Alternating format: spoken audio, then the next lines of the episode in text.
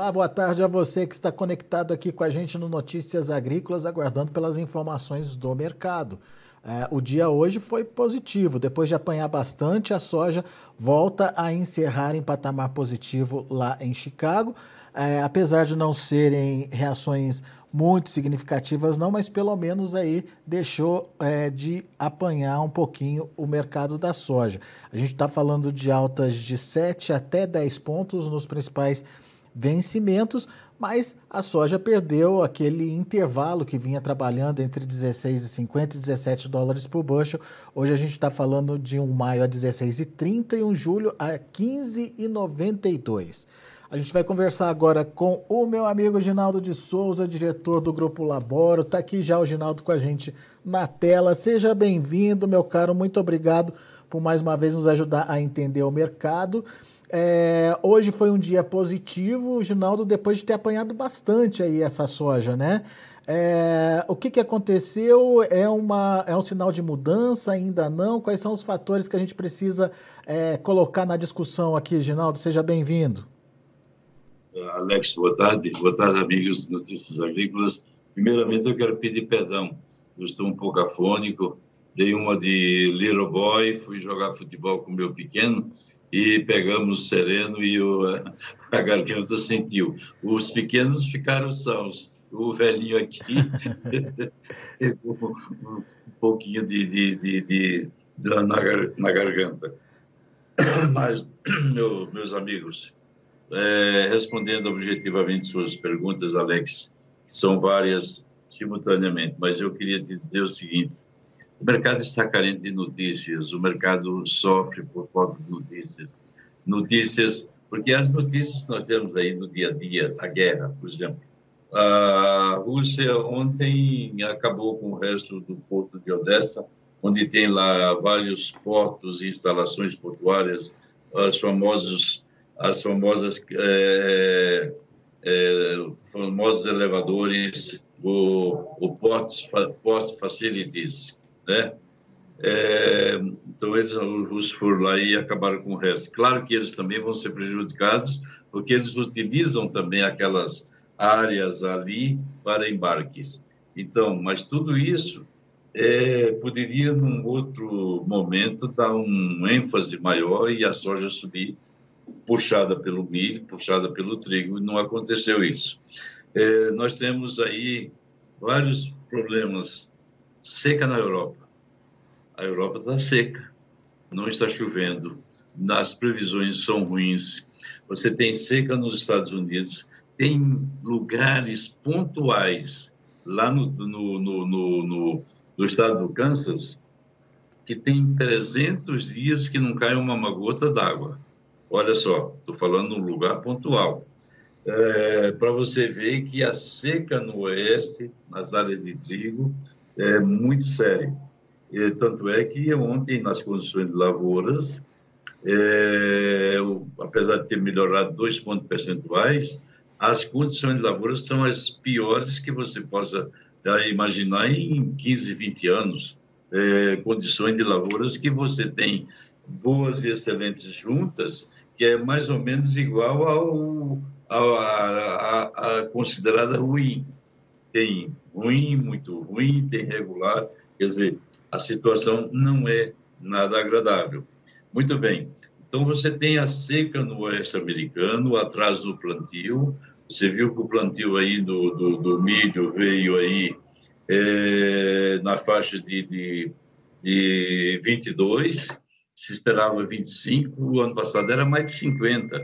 A soja veio 12%, então está muito atrasado. Isso não quer dizer que a janela ideal está ruim ainda, tem tempo.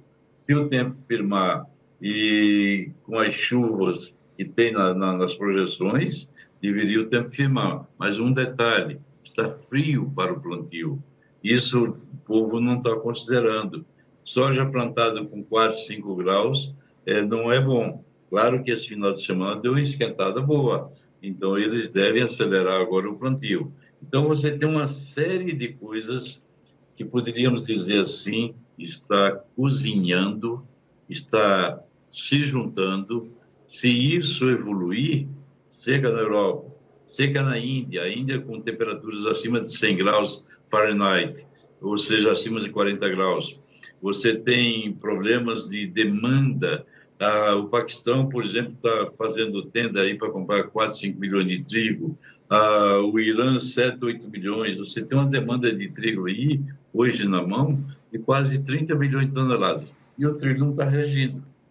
Por quê? Ele já foi a 14, voltou, está aí nessa faixa de próximo a 11, mas ele precisa de incentivos novos, saber algo novo. Esse algo novo seria uma seca na Europa, mais seca nos Estados Unidos e, eventualmente, uma seca nas áreas do, do, do próprio do, do, do, do, do Corn Belt, onde você tem a grande produção de milho e a grande produção de soja. Então, você tem muita coisa aí para acontecer, Alex. Se vai acontecer ou não, é outra história. O mercado está cansado.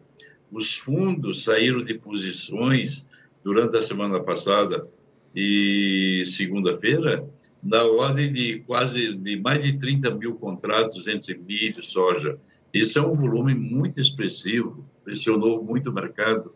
Teve entregas físicas. Os, os caras que estavam com contratos com, é, na mão comprados tiveram que revender urgente na Bolsa de Chicago para poder sair das posições. Isso ajudou a derrubar o mercado na segunda-feira, naquela grande queda.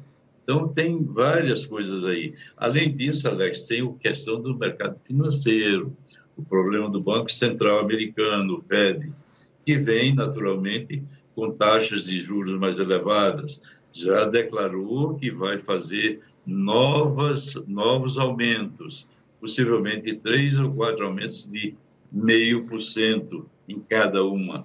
Então, as taxas de juros dos Estados Unidos vão ficar atrativas e o mercado financeiro corre para lá. Você viu que aqui o dólar hoje oscilou bastante, muita oscilação, e mas até certo ponto ajudou o mercado.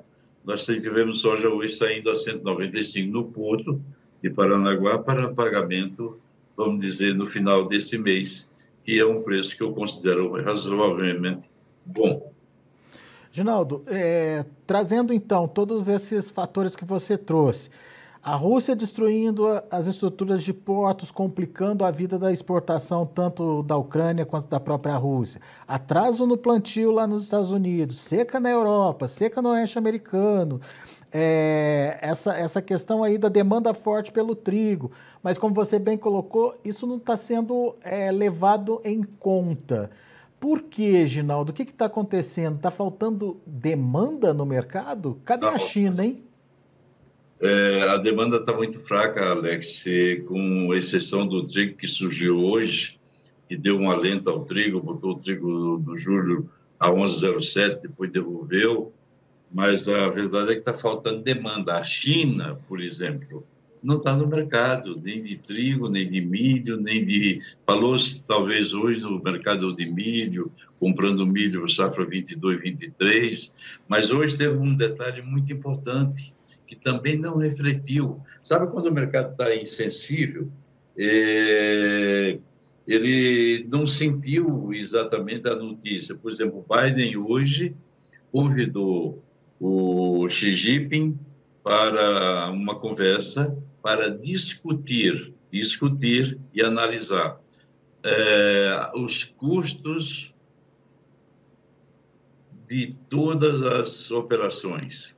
Isso quer dizer o seguinte, que os americanos estão dispostos a baixar, baixar o quê? Baixar os custos. Você sabe que os impostos eh, deixados ainda pelo Trump não foram naturalmente ainda é, retirados. Então, se presume que o Biden pode querer fazer alguma coisa nesse sentido para baratear as importações chinesas de produtos americanos. Isso é uma bela notícia, mas não repercutiu no dia de hoje. Pode ser que amanhã repercuta. Mas né? essa falta de demanda da China tem a ver com o lockdown, com o problema de Covid deles, ou é mais que ah, isso, Ginaldo? Alex, esse é um ponto primordial.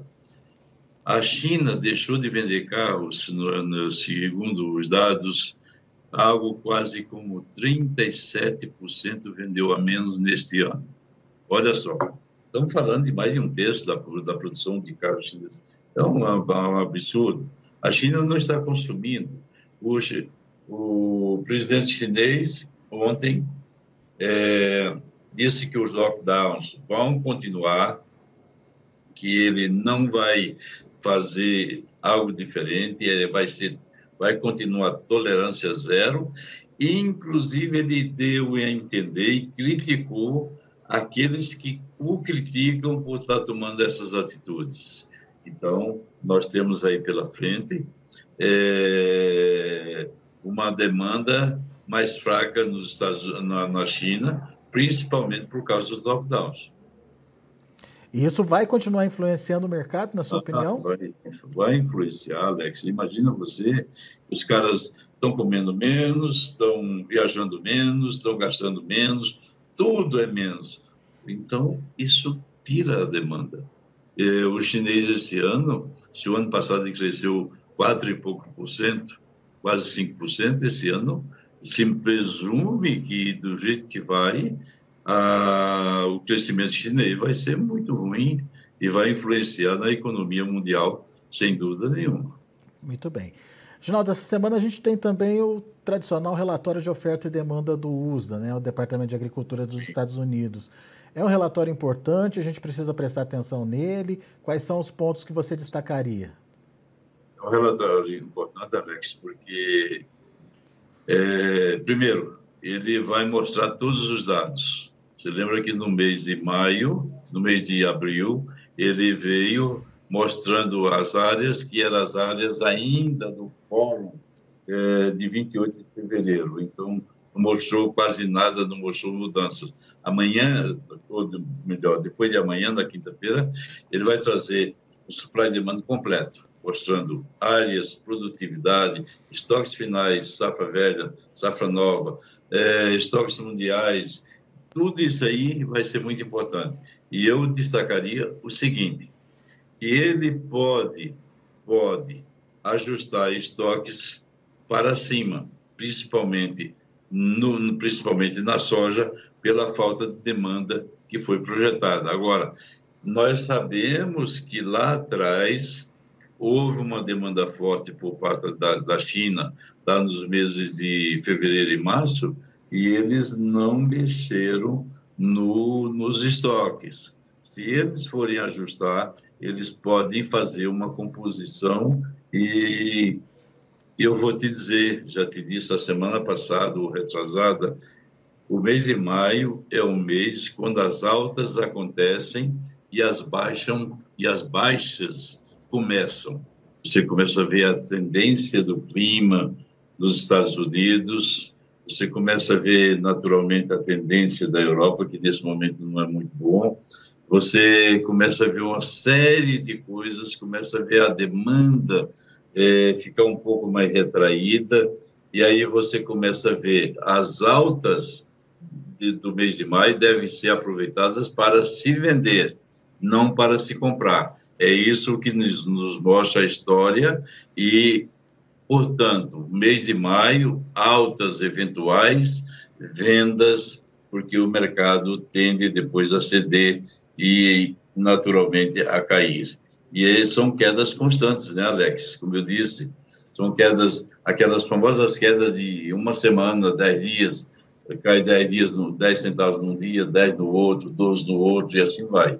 Não estou dizendo que vai acontecer esse ano, mas historicamente o mês de maio as altas devem ser aproveitadas para vender. A não ser que você venha ter depois uma seca lá na frente, mas aí quem está apostando em está trabalhando como investidor em bolsas, etc., está naturalmente aproveitando esse mercado, vendendo agora para comprar depois, se for necessidade. Não é o caso do produtor. Caso do produtor tem que ficar mais atento é, essas altas, ele tem que aproveitar para vender um pouco, fazer uma boa média e esperar, né? Muito bem. É isso que eu recomendo, Alex. Boa, Ginaldo. Agora, olhando para o Brasil, que tem essa questão da falta de demanda da China, é, que tem essa questão da, da, instabilidade aí dos preços em Chicago, prêmios, enfim, que, que ainda são positivos, mas não são os melhores mais que a gente chegou a ver no ano. E, te, e tem um único fator positivo hoje no caso do dia, que foi o dólar. É isso mesmo, Ginaldo? É isso mesmo. O dólar ajudou bastante. Hoje, por exemplo, nos preços, a composição de preços que saindo aí a 1,95, 1,96 no, no Porto do Paranaguá para pagamento final de maio, foi o que eu considero um bom preço, 1,95, 1,96 para pagamento no final do mês. E tudo isso aí foi ajudado naturalmente esses 8, 10 centavos aí, 12 centavos, 15 centavos em determinado momento na soja, mais o prêmio, mais o dólar, que chegou a bater 5,15, ajudou bastante, Alex. É. Ajudou e, sem dúvida nenhuma, é difícil de nós, nesse exato momento, ver o dólar voltando abaixo dos 5, agora, imediatamente. Então, aproveitem para o dólar para, para, para vender um pouco, ou para fazer travas, ou para fazer novos negócios, porque esse dólar também, lá na frente, pode cair um pouco mais. É, e teve comercialização, Ginaldo? O que, que você viu no mercado hoje? Sim, sim, teve comercialização, sim. Saiu o prêmio aí a, a 150 no julho e saiu soja no porto a 195, 196 é, para, para pagamento no final desse mês. Isso sim saiu, Alex. É, alguns volumes saíram no dia de hoje. Muito bem. Ginaldo, só rapidinho, até para a gente poupar aí a sua, sua voz, né? Enfim, Crop Tour, é, conta para quem está ouvindo a gente aquilo que você me falou antes do, da gente entrar no ar. É, tudo indica que pode ser um, um, dos maiores crop tours de todos os tempos, é isso, Ginaldo? Alex, sem dúvida nenhuma, vai ser muito maior do muito maior e muito melhor, eu diria, do que o da China, né? Fizemos Estados Unidos e China. Esse ano é Estados Unidos e Canadá. A procura, Alex, é algo sensacional e muitos já estão fechando, já estão comprando. Vai ser uma viagem sensacional, eu tenho certeza, Alex. Nós vamos andar aí quase 7 mil quilômetros de, de áreas é, é, de soja, milho, depois canola. Vamos pegar depois um pouco de soja lá no, lá no, na, na, em Manitoba, é, no Canadá, onde lá se tem uma safra de mais ou menos 4, 4 milhões e meio, 5 milhões de toneladas de soja, também passar por essa área. Vai ser muito bom, uma viagem sensacional. Eu acho que vale a pena, porque tudo aquilo que a gente viu e aquilo que a gente pode fazer vai agregar conhecimento, vai agregar é, bastante know-how ao grupo que vai viajar conosco. Muito bem, portanto, está aí 27, a, 27 de agosto a 10 de setembro, são as datas aí de ida e volta desse Crop Tour Estados Unidos e Canadá. Se quiser saber mais detalhes, tem informações aqui no site Notícias Agrícolas, tem também informações no site do Grupo Laboro.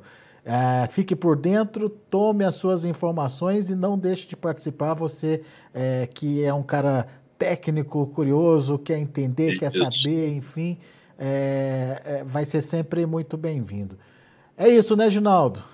É isso aí, Alex. É isso aí, amigos. Eu espero que é, sempre contando com, com a bondade divina que, que nos cubra de, de saúde e prosperidade, nos dando sempre a oportunidade de servir a humanidade, porque nós não viemos aqui para, para nos servir. Viemos aqui para servir. É assim que eu penso, é assim que eu, eu sempre agi e é assim que eu acho que o mundo seria melhor.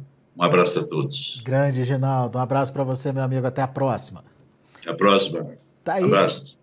Ginaldo de Souza, Grupo Labora, aqui com a gente no Notícias Agrícolas. Vamos ver os números de fechamento do mercado lá na Bolsa de Chicago? Confere comigo aí na tela. Maio, 16 dólares e 30 centes por bushel, 9 pontos de alta. Julho, 15,92, 7 de alta. Agosto, 15,47, 10,25 de alta. Setembro, 14 dólares e 87 centes por bushel, 9 pontos mais 75 de elevação.